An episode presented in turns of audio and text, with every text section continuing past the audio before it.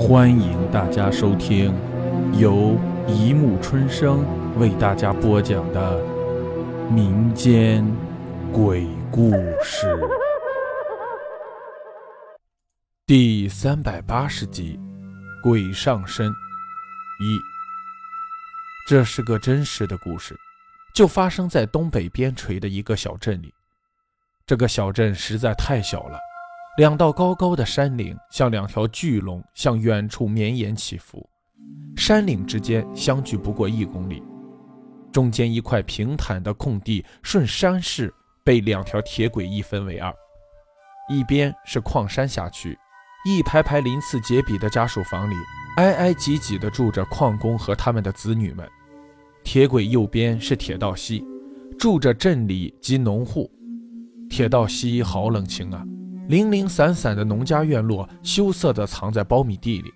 低矮的黄泥房顶上沾着厚厚的稻草，像一个个佝偻驼背的老头子，抬不起头，直不起腰，干不动活，苟延残喘着消磨着无聊的岁月。中午，铁道西靠河边的一座黄泥房子的烟囱里冒出了缕缕炊烟。三十八岁的丁玉莲正站在灶边糊玉米饼子。锅里的水已经烧开了，热气熏得他额头上布满了细密的汗珠。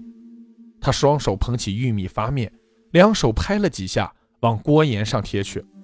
转眼间，大铁锅里面贴了一大圈大小匀称的玉米饼。他盖上厚厚的木头锅盖，将灶炕外的柴火推进灶坑里，弯腰在咸菜缸里捞出一个腌萝卜，放在菜板上切了一盘咸萝卜丝。撒上通红的辣椒面，用筷子搅拌起来。丈夫马林从地里回来了，放下锄头，坐在床根下的小板凳上，点燃了一支旱烟，吧嗒吧嗒没几下，呛得咳嗽起来。丁玉莲赶紧从灶房出来，她轻轻地敲着丈夫的后背，一边嗔怪道：“就不能不抽这玩意儿？呛成这样何苦呢？”丈夫憋了咳嗽，对老婆说。这辈子就有这口，放不下。说着，在老婆的屁股上拍了一下。丁玉莲斜了丈夫一眼，老没正经，起身走进灶房里。锅盖被揭开，一股浓烈的玉米面饼子味儿飘了出来，直钻进老黄狗的鼻子里。本来老黄狗被一根麻绳拴在木桩上，无精打采地蜷在窗底下，连眼皮都懒得睁一睁。闻到香味儿，一下子来了精神。他站起身，摇着尾巴，呜呜直叫。丁玉莲掰了半块，丢给老黄狗。老黄狗趴在地上，香甜地吃了起来。他爹，俩孩子咋还没回来？早该放学了。丁玉莲边说边往大门口一望，窄窄的一条小道被一米多高的苞米遮挡着，根本望不出去。丁玉莲折回院子里，俩孩子真不知道紧慢。他爹回来，你说说他们。丁玉莲有点着急，别看丁玉莲是住在铁道西的一个农村妇女，人家可是能说会道，和矿里很多人家相熟。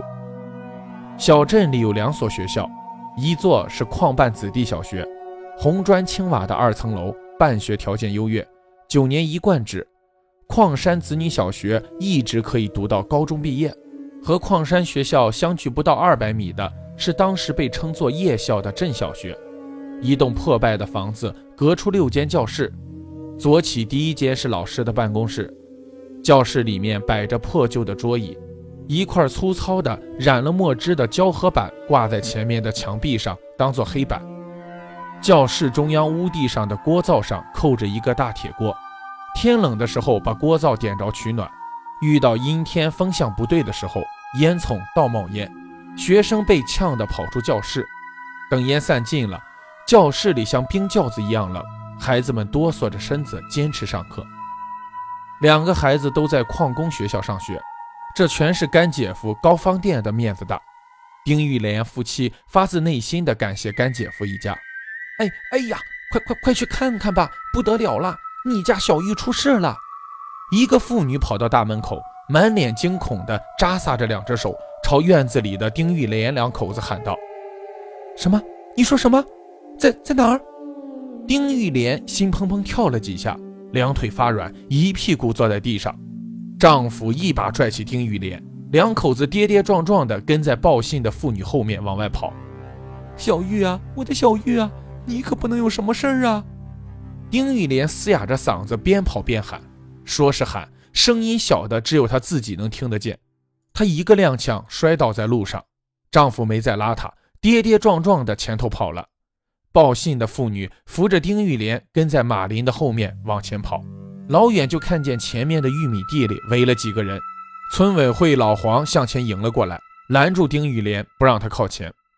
不祥的预感笼罩了丁玉莲。她拼尽全身的力气推开老黄，扑倒在地，听见丈夫马林撕心裂肺地喊了一声：“ 我的小玉！”丁玉莲眼前一黑，昏死过去。